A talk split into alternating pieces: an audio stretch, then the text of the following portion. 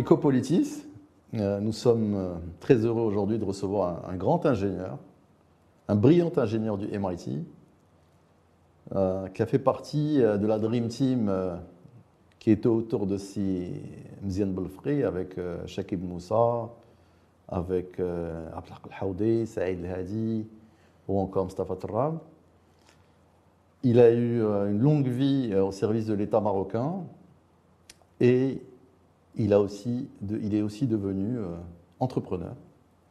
Et donc nous allons l'interroger euh, sur euh, sa vie, ses études, puis après sa, vie de fonctionnaire au service de l'État marocain, et enfin sa vie d'entrepreneur et ce qu'il fait pour les jeunes entrepreneurs. Majid Ressar al bienvenue. Nous sommes très heureux de vous recevoir. Nous sommes très fiers que vous ayez trouvé du temps à nous consacrer pour cet entretien. Et euh, même si les professionnels au Maroc vous connaissent, j'aimerais pour euh, le grand public que vous présentiez euh, votre jeunesse, vos études, dans un premier temps. Très bien. Merci déjà pour l'invitation. Je pense que c'est une invitation que je n'aurais pas ratée pour deux raisons. Pour une raison simple, c'est que ça permet aussi de faire une sorte de bilan rétroactif euh, et, permettre aussi de, disons, de partager avec des amis euh, un parcours qui vaut ce qu'il vaut, mais qui, à mon avis, on peut en tirer beaucoup de leçons, non pas pour moi, pour moi-même, mais beaucoup plus pour d'autres, voir un petit peu comment le Maroc peut avancer, comment on peut mobiliser des forces, et surtout les forces des jeunes, donc voilà, en quelque sorte, je suis Majid Kaysal Raïb. Euh, je suis euh, de formation ingénieur. J'ai fait mes études du lycée au lycée militaire, qui vous donne peut-être une petite facette de moi-même, qui est une facette, euh, facette de rigueur et de, et de, et de je dirais, de combattant. La deuxième, après le lycée, je suis parti en France pour des classes préparatoires j'ai intégré l'école centrale de Lyon et j'ai fait une première année de doctorat aux Ponts et Chaussées. Et puis, dès que j'ai eu ma bourse pour aller aux États-Unis, je suis parti au MIT où j'ai fait mon doctorat. Donc, j'ai fait un doctorat en génie civil et environnemental. Et je suis sorti en 89 du MIT. Voilà globalement un petit peu la formation en elle-même. Euh, et je suis rentré au Maroc en 90, euh, après une année aux, États-Unis, euh, où je devais, en 90, je devais absolument rentrer parce que mon père était mourant.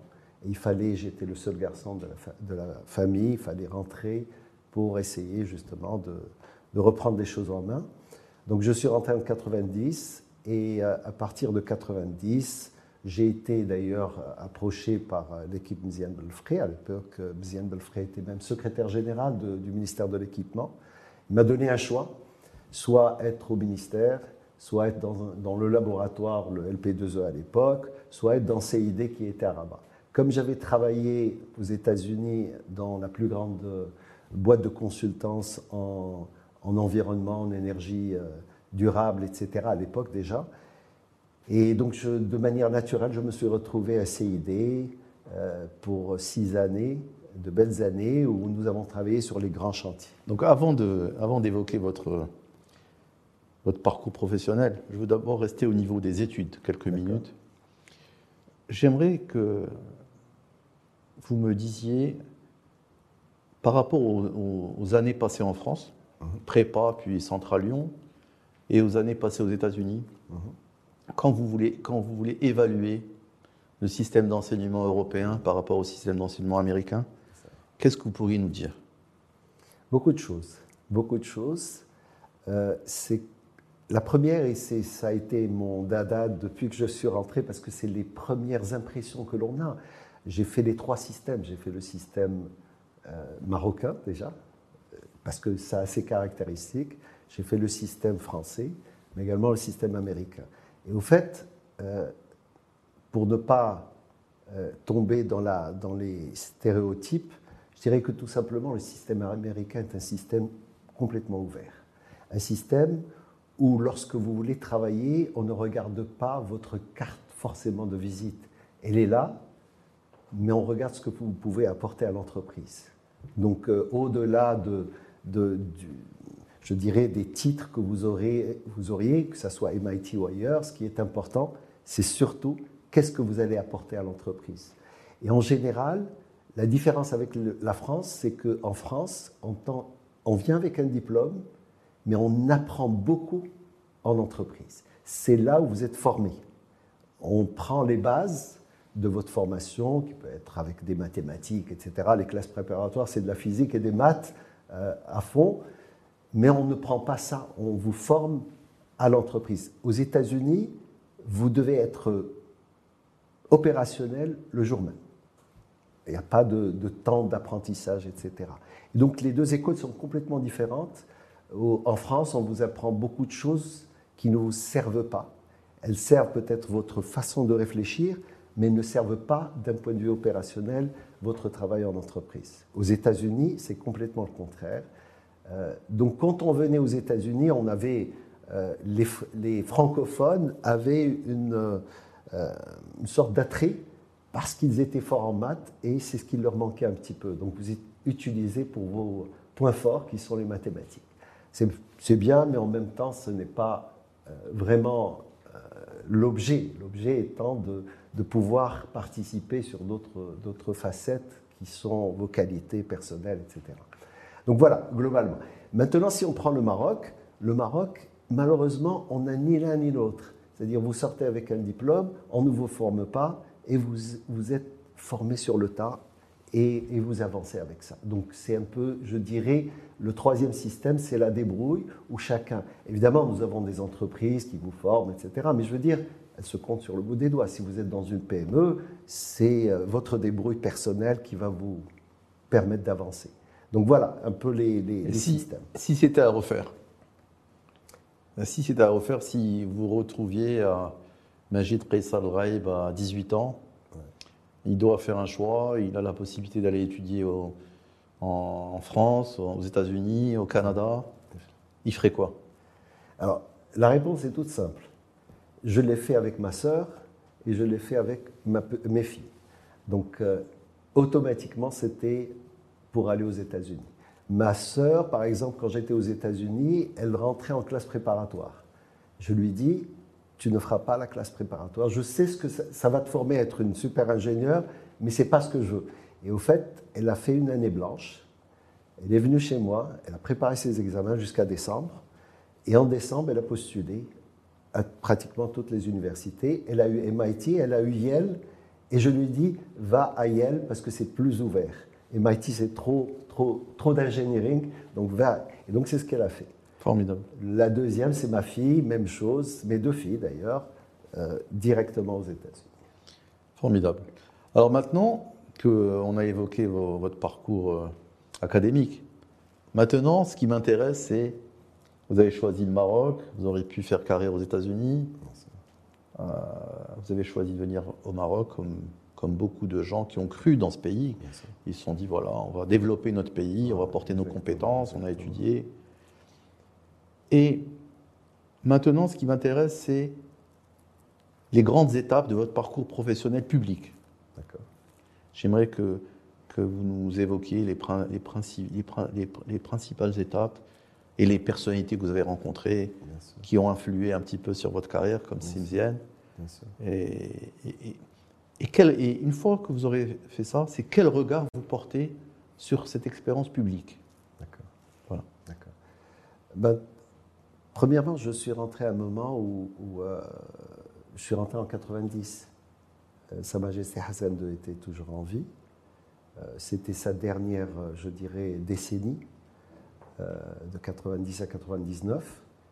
Et c'était un moment très important pour le Maroc, parce qu'on assurait cette transition, à la fois politique, mais également une transition euh, vers euh, justement la formation de, de, décideurs euh, qui vont accompagner le futur du Maroc. L'idée, c'était ça, et accompagner cette transition. C'était à l'époque où on parlait de technocrates. Et donc, c'était très attirant, c'est-à-dire que on voyait la possibilité de participer de manière forte au développement du pays.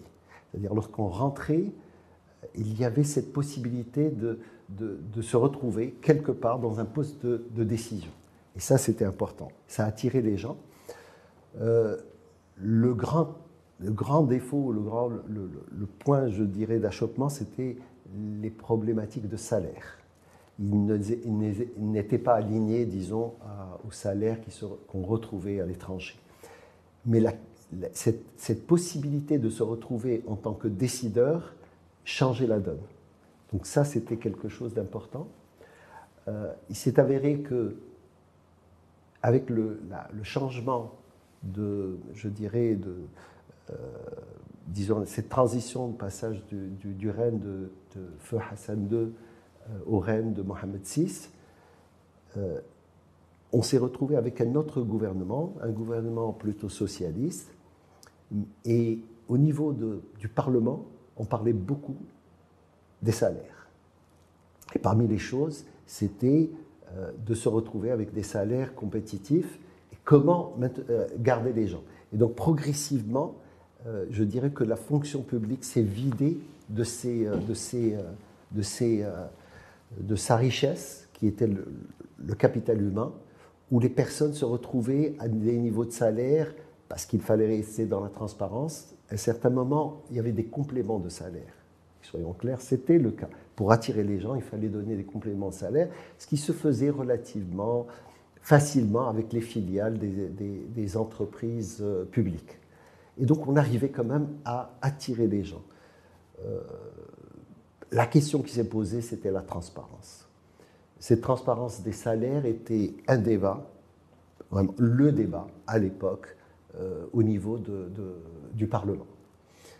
Et la question, c'est comment le Maroc pouvait avoir le moyen d'attirer les meilleurs avec toutes les difficultés financières que pouvait avoir le Maroc.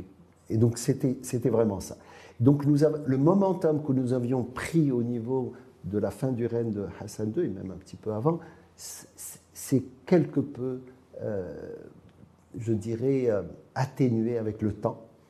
Et progressivement, le, je dirais que l'État a vu, euh, je dirais, un, départ progressif, hein, ça n'a pas été brutal, mais progressif, des meilleures compétences.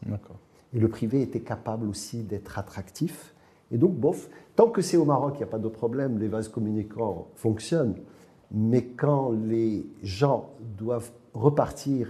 Quand la fuite des cerveaux. C'est la fuite des cerveaux, on est dans une crise. Hmm. Et je pense qu'aujourd'hui, autant on peut le voir du côté positif, il y a certainement un côté négatif de bah, cette fuite de cerveau. Bon, aujourd'hui, euh, en fait, euh, cette fuite de, des cerveaux, elle s'est accélérée fortement. Ces dix dernières années, nous perdons euh, les, ingénieurs, les médecins, les infirmiers. Nous perdons même les techniciens. le Canada, par exemple, est en train d'attirer les menuisiers, les charpentiers, les bouchers, parce qu'ils n'en ont plus au Canada. Et donc, on a des, beaucoup de, beaucoup de gens qui s'en qui vont, vont au Canada, vont en Australie, vont, vont, en France, qui a changé complètement, qui est allé vers l'immigration choisie. Donc là, vous êtes rentré, votre, père était, mourant, vous avez choisi le Maroc, vous avez choisi de... Et vous avez fait une, première rencontre avec Si Belfry, comme j'ai dit tout à l'heure, vous, avez fait partie de la Dream Team de Mzian Belfry et vous êtes rentré au CID. Vous avez passé six ans au CID. Qu'est-ce que vous pourriez nous dire de cette expérience où vous étiez à la tête d'une des deux plus importantes entreprises d'ingénierie euh, au Maroc Oui, c'est ça. Premièrement, c'était une, expérience formidable. Pourquoi? Parce que tout, simplement, euh, une personne comme Zien Belfré, euh, avait cette, euh, vision, euh, et même avec, le, avec, avec qui était également avant lui en tant que ministre, n'oublions pas que, que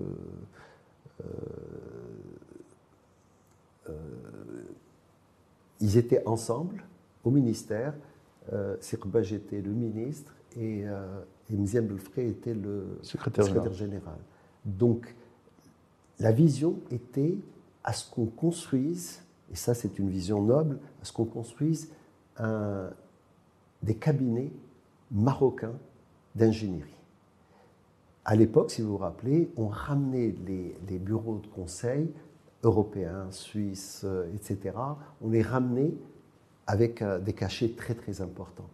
Et c'est de là que sont nés deux compétiteurs, un privé, totalement privé, un autre euh, semi-public privé, c'était CID, euh, Ingema et CID. On avait les deux bureaux et cette compétition était très saine et vraiment ça fonctionnait bien parce que ça permettait euh, de, de- pousser à la concurrence l'ingénierie marocaine. Et donc on est aujourd'hui, si on fait le bilan, on est capable aujourd'hui de construire et même de construire et de répondre à des appels d'offres à l'international. Donc ça, ça a été le courage. Dans, dans un domaine comme l'ingénierie, le capital humain est important et il faut investir euh, sur le long terme. On ne peut pas juste avoir euh, un ingénieur qui passe chez vous pendant 2 ou 3 ans et repart. Il faut qu'il reste 10 ans pour qu'il soit spécialiste, peut-être 20 ans pour qu'il soit un expert. Et donc il faut, et c'est l'État qui, est patient en tant qu'investisseur, qui pouvait justement attendre ces, ces- ces 20 années. Et ce- c'est ce genre de, je dirais, d'initiatives qui sont très importantes et qu'il faut avoir le courage de prendre. Donc avec cette, euh, avec cette expérience-là, ce qu'on a retiré, c'est qu'aujourd'hui, nous héritons, euh, je dirais, de, bureaux de consultance d'un niveau international capable de travailler en Afrique, capable d'accompagner les, entreprises marocaines, capable d'accompagner l'Afrique dans son développement. Et ça, c'est important. Donc ça, c'est le premier point. Le deuxième qui serait, euh, je dirais, qui serait euh, important à signaler, c'est que c'était une, euh, une période où on faisait confiance aux jeunes à l'époque, que nous étions, euh, pour être à des postes directement de, De responsabilité. de- de responsabilité. Et ça, c'est important. Je veux dire, c'est comme pour l'entrepreneuriat. Un entrepreneur tombe, se relève, tombe, se relève, etc. Et on faisait confiance. Et le système fonctionnait bien. Euh, Aujourd'hui, euh, les jeunes qui viennent avec des diplômes sont vite limités parce qu'il y a des gens qui sont avant eux, parce qu'il y a eu euh, peut-être euh, d'autres qui ont été euh, positionnés à ce niveau-là et qui n'ont pas forcément le niveau qu'il faut. Et donc, il y a automatiquement aujourd'hui une réputation de l'État comme étant un État qui n'attire pas des compétences autant qu'avant. Donc, je dirais, il y a eu un certain populisme qui a fait qu'on a oublié les objectifs. Or, les objectifs, c'est d'avoir les meilleurs là où on en a besoin. Mais c'est aussi lié aux hommes, c'est-à-dire que euh, les projets sont portés par les hommes, la vision c'est des hommes. Avant vous aviez euh, Simzien, Belfré, vous avez Zoli Khamsri, vous, avez, vous aviez des gens, vous avez Mustafa Sahel, vous aviez des gens d'un très haut niveau dans l'administration. Ces gens-là, on ne les retrouve plus aujourd'hui. Et donc, ils n'ont pas la capacité, ceux qui sont aujourd'hui en place, n'ont pas la capacité d'attirer les talents. C'est ça, exactement. Les talents préfèrent rester à Londres ou à Genève ou, être dans le privé au Maroc, mais ils ne veulent pas forcément travailler dans le public. Et donc, dans le public, on le voit, on voit que le niveau euh, des compétences dans le public, le niveau a baissé. Ça. Parce qu'avant, comme vous avez, vous avez, vous l'avez si bien dit, il y avait quelqu'un qui réfléchissait même à l'aspect matériel, comment trouver des ressources pour que, pour que le public soit compétitif par rapport au salaire offert par le privé. Exactement. Donc après un GEMA, euh, après CID, pardon, après le CID, un GEMA c'était votre concurrent, après le CID, que, quelle a été l'étape d'après dans votre carrière? Euh, au bout de six ans, euh, j'ai été, euh, été approché par Sahel. Euh, et donc, bien sûr, Sis Sahel était dans la même prédisposition, c'est-à-dire qu'il recherchait un petit peu les personnes euh, qu'il pouvait, euh, qui pouvaient réellement prendre les choses en main. Et donc, il m'a fait une offre d'intégrer l'Office national des pêches avec l'idée de prendre la relève. Donc je suis venu en tant que secrétaire général en 97. Donc en tant que secrétaire général, avec l'idée de prendre le dessus et, de prendre les choses en main. Donc c'est ce qui s'est passé réellement. je suis resté en trois ans en tant que secrétaire général et je suis passé, j'ai été nommé par, par Sa Majesté Mohamed VI en 2001 en tant que directeur général. J'avais assuré même un intérim pendant une année. Mon prédécesseur, euh, Sibrahimi, voulait partir euh, pour une formation, donc il est parti, j'ai assuré cet intérim-là, et euh, à son retour, donc il, est, il, a été nommé ailleurs, j'ai été nommé en tant que responsable donc, de l'Office national des pêches, et c'était en 2001. Donc j'ai pris les rênes, disons, de, 2010, de 2000 à 2010, sur 10 ans. Super. Qu'est-ce que vous pourriez nous dire de cette directeur général d'une grosse, d'une grande entreprise publique? Vous étiez jeune, vous étiez jeune, des grosses, de grandes responsabilités. Quelle est votre euh, lecture de cette expérience à la tête de l'Office national des pêches? Premièrement, une belle lecture. Je vais vous dire pourquoi. J'étais là-bas dans ma tête pour 4 à 5 ans. Euh, et à l'époque, on parlait justement du changement des, des, euh, euh, des, responsables, des offices, etc. Au bout d'un cycle de 4-5 ans, on les changeait, etc.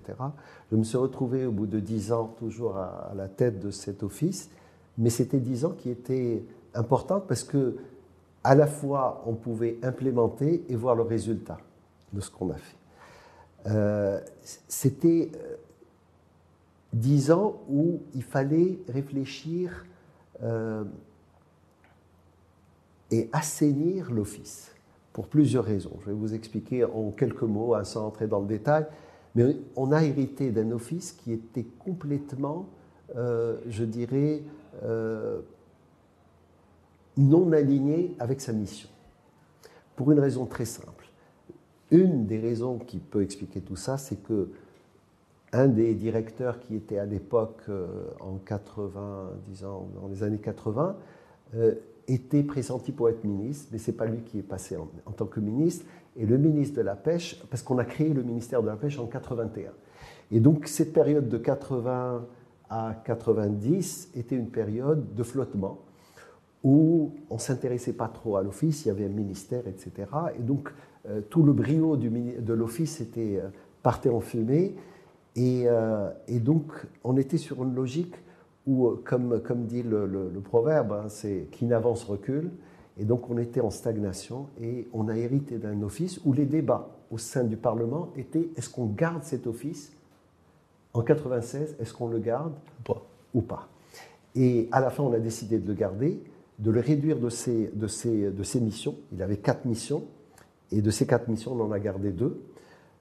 Les deux qui ont été enlevées, c'est celle qui, qui, euh, qui euh, la mission de recherche halieutique qui a été donnée à un institut. Donc, on a créé un institut de recherche halieutique, c'est l'INRH, et on a, on a enlevé toutes les, euh, toutes les missions d'opérateurs, je dirais, privés.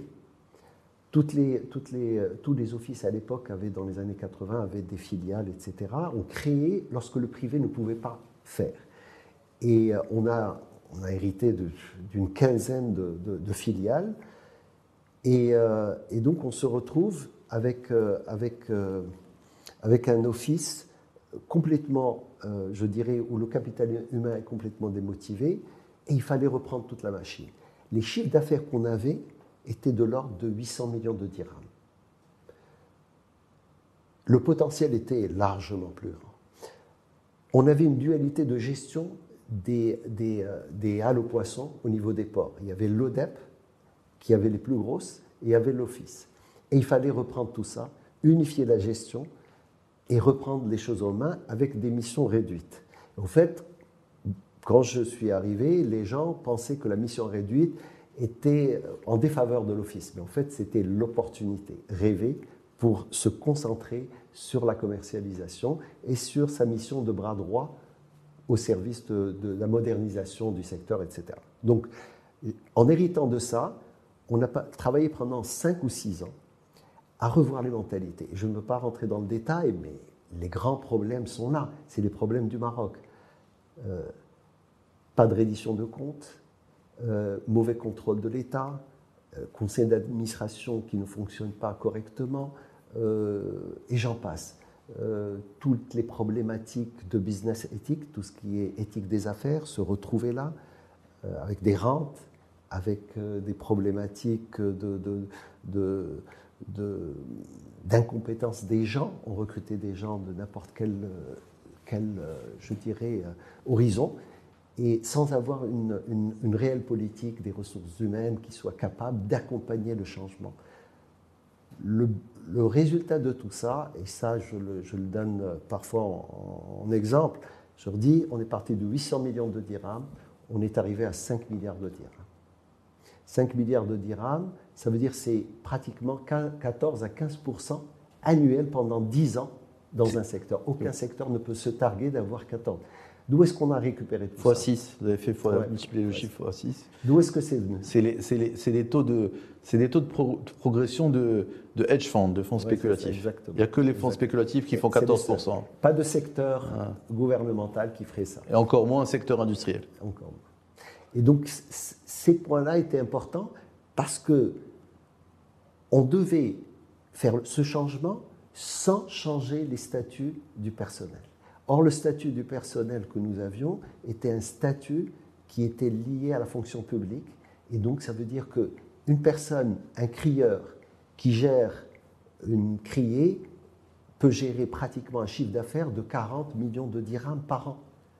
Alors, vous imaginez l'enjeu, alors qu'il touche 4 000 dirhams.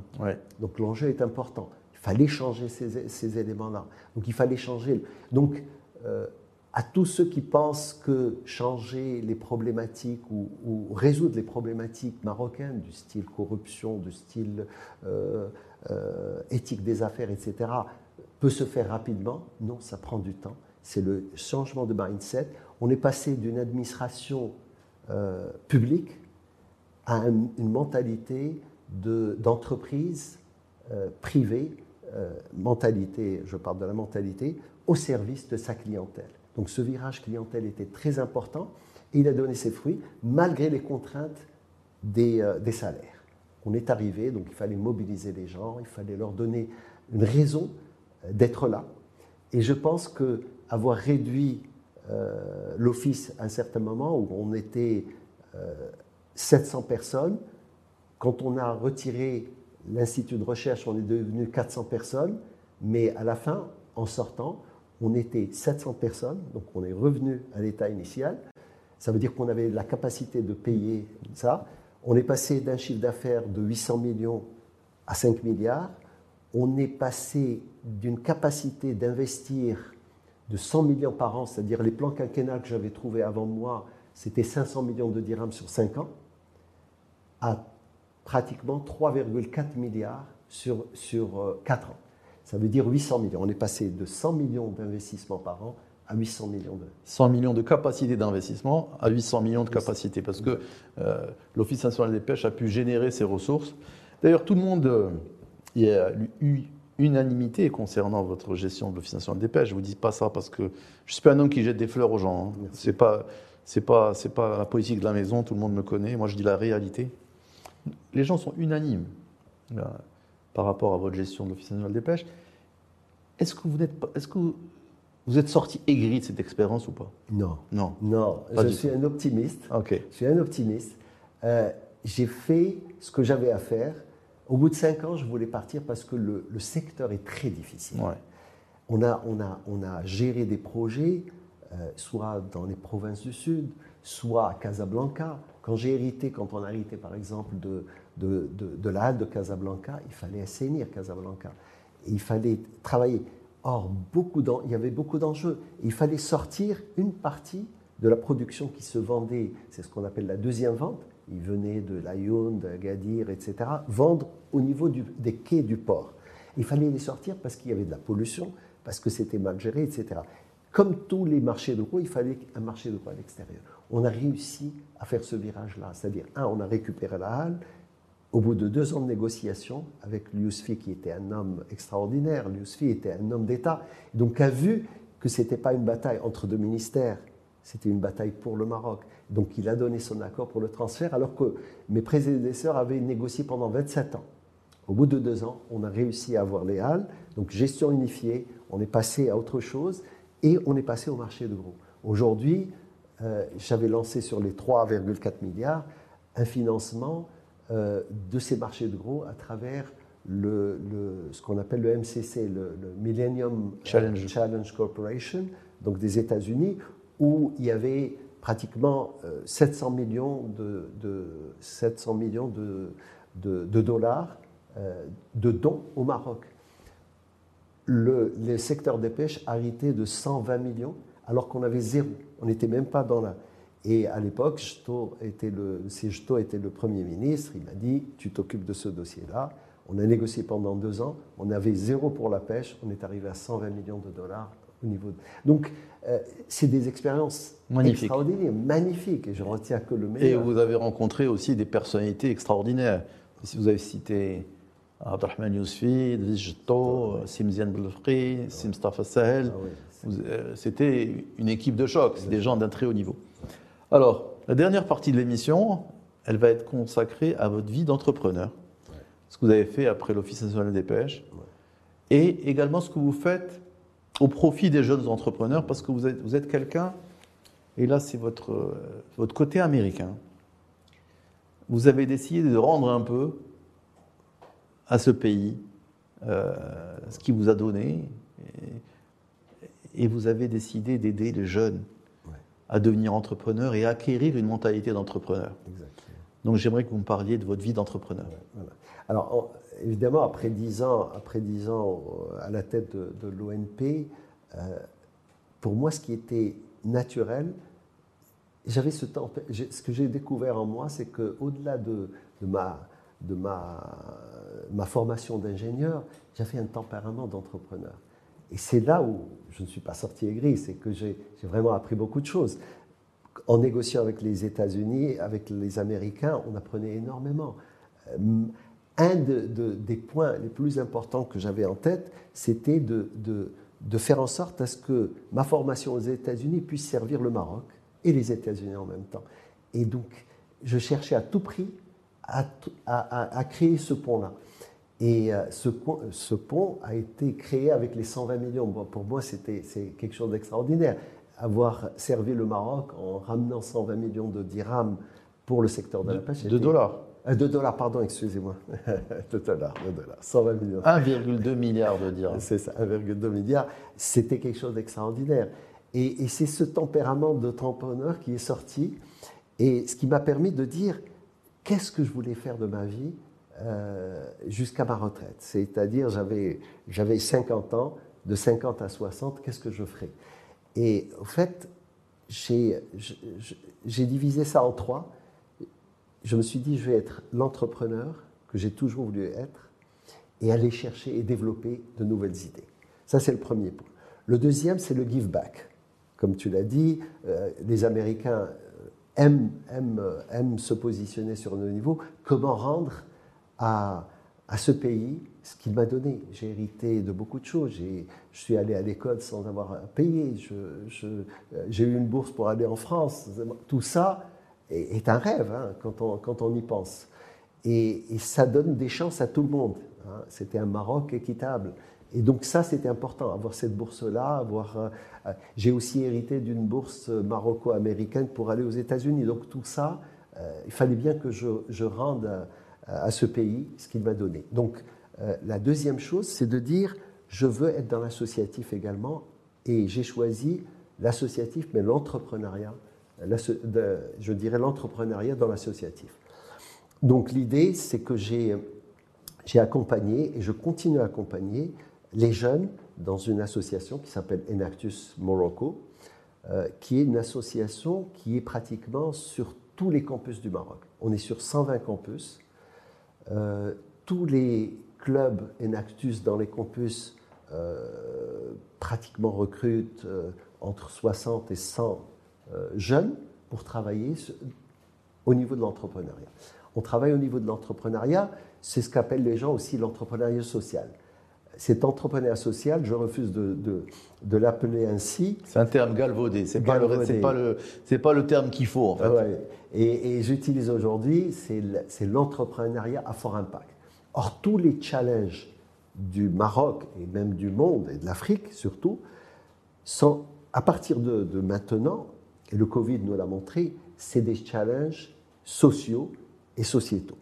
C'est-à-dire que l'éducation, la santé, euh, l'accès à l'eau, l'accès à l'énergie sont des opportunités pour faire du business. En Afrique, par exemple, sur 1,2 milliard, un Africain sur deux n'a pas accès à, l'électricité. Ça veut dire c'est un marché de 600 millions. C'est ce qu'on dit à nos jeunes. On leur dit, regardez ça comme une opportunité. Lorsque vous voyez euh, une bouteille de plastique par terre, regardez ça comme une opportunité de faire du business. Et donc on change les mentalités.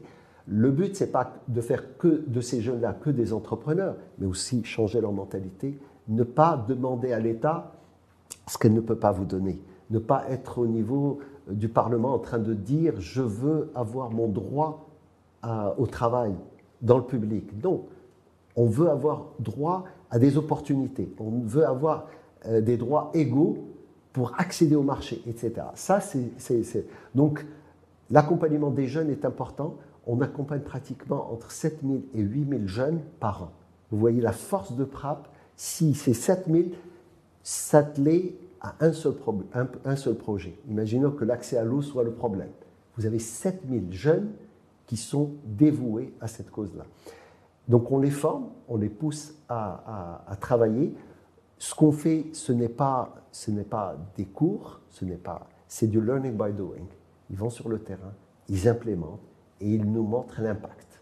Donc c'est la méthode américaine. C'est ça, exactement. C'est vous apprenez au fur et à mesure par votre, par votre expérience et de façon itérative, vous améliorez vos compétences, etc. Et l'échec n'est pas, euh, n'est pas une un tare. problème, une tare, c'est pas chemin. Bien sûr. Au contraire, il faut tomber, se remettre droit, retomber. Le pire, c'est qu'on tombe et qu'on reste par terre. De toute façon, un entrepreneur, un entrepreneur, c'est quelqu'un qui essaye beaucoup pour gagner parfois. Exactement. Donc c'est pas, c'est pas, on ne on gagne pas tout le temps. Et là, je m'adresse aussi à l'entraîneur qui est, qui est en toi et qui, euh, qui alors c'est exactement ça. C'est cette mentalité et, c'est là où l'État doit faire confiance aux jeunes, doit leur dire allez-y, tombez. Et on a un programme qui est intéressant, c'est InnovInvest. C'est, je pense que c'est là où l'État, les, les 50 millions de dollars qui ont été mis dans ce projet-là, euh, où l'État a compris qu'il fallait faire confiance aux jeunes et avoir un deal flow d'idées qui seraient capables d'avoir 1000 pour arriver à avoir 5 euh, ou 6. Hein. C'est euh, à la fin du processus qui soit internationalisable, qui soit accélérable et internationalisable. Et vous savez mieux que moi que euh, une idée ne peut vivre que si on peut la financer. Exactement. Et donc, Qu'est-ce que vous pensez du système de financement des startups et du capital risque, du capital développement au Maroc Qu'est-ce qu'il faudrait, faire, à votre avis, pour aider ces jeunes à accéder au financement? D'accord. Alors, euh, vous savez, quand vous êtes dans le domaine des startups, contrairement à la, PME, à la très petite entreprise, euh, ce n'est pas des, revenus linéaires. C'est des revenus qui sont exponentiels mais avec une phase de, ce qu'on appelle la vallée de la mort, où vous êtes vraiment... Vous brûlez du cash. C'est du, on brûle. On ne fait que brûler et on ne voit pas la, on voit pas le jour.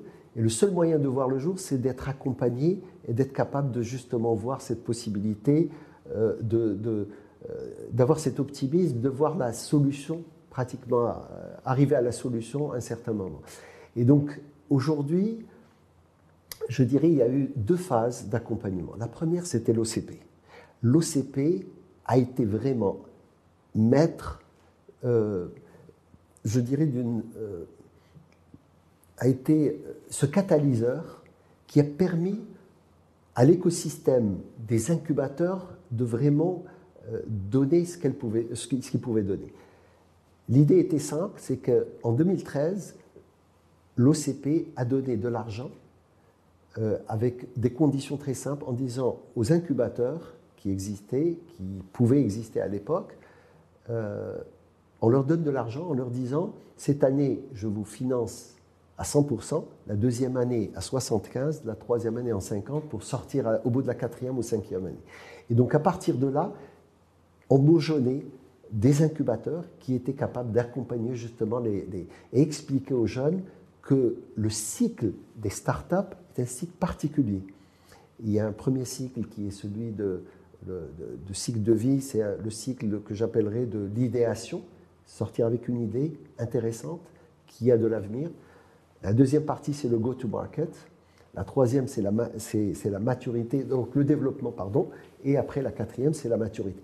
Et à chaque phase avait son, je dirais, son investissement particulier. Le premier, c'est le don.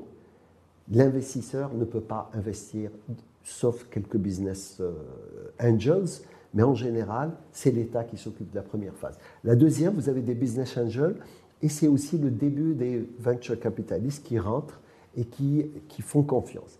L'État a également, dans ce, le projet dont je vous ai parlé, InnovInvest, a donné de la grant, du don, pour la première phase, a donné un prêt d'honneur pour la deuxième phase. Donc on passait de 200 000 à, prêt d'honneur de 500 000. Et les venture capitalistes, normalement, venaient en troisième phase pour accélérer justement. Et donc, cette accélération, nous sommes sur le début. Nous n'avons pas encore de série A importante. Peut-être qu'il y a une ou deux séries A. Les séries A, c'est lorsque vous commencez à investir au-delà des 10 millions de dirhams, etc. Pour aider la start-up à vraiment scaler. Alors qu'aujourd'hui, nous avons une expérience dans le don, dans les premières phases de l'idéation. Nous avons le go-to-market qui commence à, à bourgeonner. Et aujourd'hui, ce qu'on a besoin, c'est que cette expérience de 50 millions de dollars, qui a été un prêt de, la Banque mondiale euh, au ministère des Finances, à l'État euh, marocain, qu'on puisse, ce ces 500 millions de dirhams ou 50 millions de dollars, ce n'est qu'une phase pilote. Et c'est aujourd'hui qu'il ne faut pas s'arrêter. C'est aujourd'hui on se dit, oui, nous avons, on, a, on a appris beaucoup de choses, et c'est maintenant qu'il faut investir énormément je, dirais que globalement, nous avons besoin non pas de 50 millions de dollars, mais nous avons besoin de peut-être 500 millions de dollars d'investissement sur 5 ans. Et ça, c'est possible pour le Maroc. On peut investir énormément à condition que le gouvernement fasse confiance. L'innovation, c'est la clé de notre, de notre installation en Afrique. C'est la clé de notre développement. On a été capable de ramener beaucoup d'investissements mais l'investissement, sans une innovation, c'est juste ramener du capital qui repart après. Il peut vous laisser ce qu'il veut, mais il repart. L'innovation, c'est de donner à cette génération nouvelle la capacité justement de créer elle-même et d'aller sur des startups qui sont des startups africaines et qui résolvent tous les problèmes qui sont d'ordre, qui peuvent être d'ordre euh, accès à l'énergie, accès à l'eau. Vous avez vu l'importance de l'accès à l'eau ces temps-ci, alors qu'on maîtrisait euh, les, barrages avec, euh, avec, des capacités de, de, de, retenue énormes. Aujourd'hui, on a le problème de l'accès à l'eau avec des solutions qui sont très chères, qui passent de 1, dirham à 7 dirhams. Aujourd'hui, la décénalisation, c'est 7 dirhams le, le, mètre cube. Donc, on est sur des solutions qui existent, mais qui coûtent très cher. Donc, l'idée, c'est justement permettre à ces jeunes de prendre leur destin en main et de, de créer un Maroc qui va au-delà de, de, ce qu'on a hérité. C'est vraiment voir l'avenir, et l'avenir est dans le durable. Les, les, tout ce qui est, j'appellerais, tout ce qui est euh, euh, AI, euh, intelligence artificielle, tout ce qui est technologique, sont là pour aider l'être humain et la nature à trouver des solutions. le vrai problème, c'est l'être humain et la nature, ça veut dire ce développement durable de ces, de ces, deux, raisons d'être sur Terre, l'homme et sa nature. Aujourd'hui, nous consommons plus que la nature ne peut donner. Et il faut revoir les, business models qui sont actuellement. Les seuls business models qui fonctionnent aujourd'hui, qui vont fonctionner, c'est ceux qui sont basés sur le développement durable avec l'aide de, de, la technologie pour scaler. Ben, c'est formidable. Vous avez une vie passionnante. Je vous félicite pour votre parcours, euh, parce que vous avez, vous avez su faire quelque chose de difficile, c'est trouver euh, euh, l'agilité intellectuelle de devenir entrepreneur après avoir été longtemps au service de l'État. Ça, c'est rare. Donc, je vous félicite pour votre parcours. Je vous remercie d'être venu nous voir.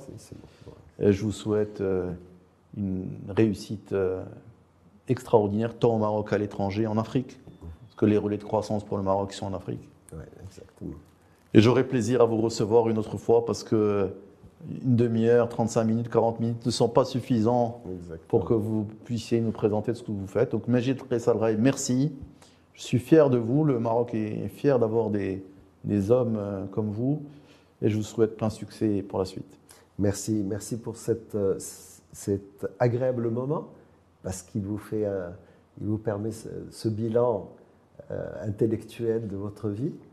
je pense qu'il y a encore beaucoup de choses à faire. Nous n'avons, je n'ai pas parlé euh, beaucoup de, de, la partie académique, mais elle vient renforcer cette trilogie euh, entrepreneuriat, euh, associatif et donc le give back, mais également un give back à travers l'académique, la formation. Merci beaucoup, merci, beaucoup Magid Merci.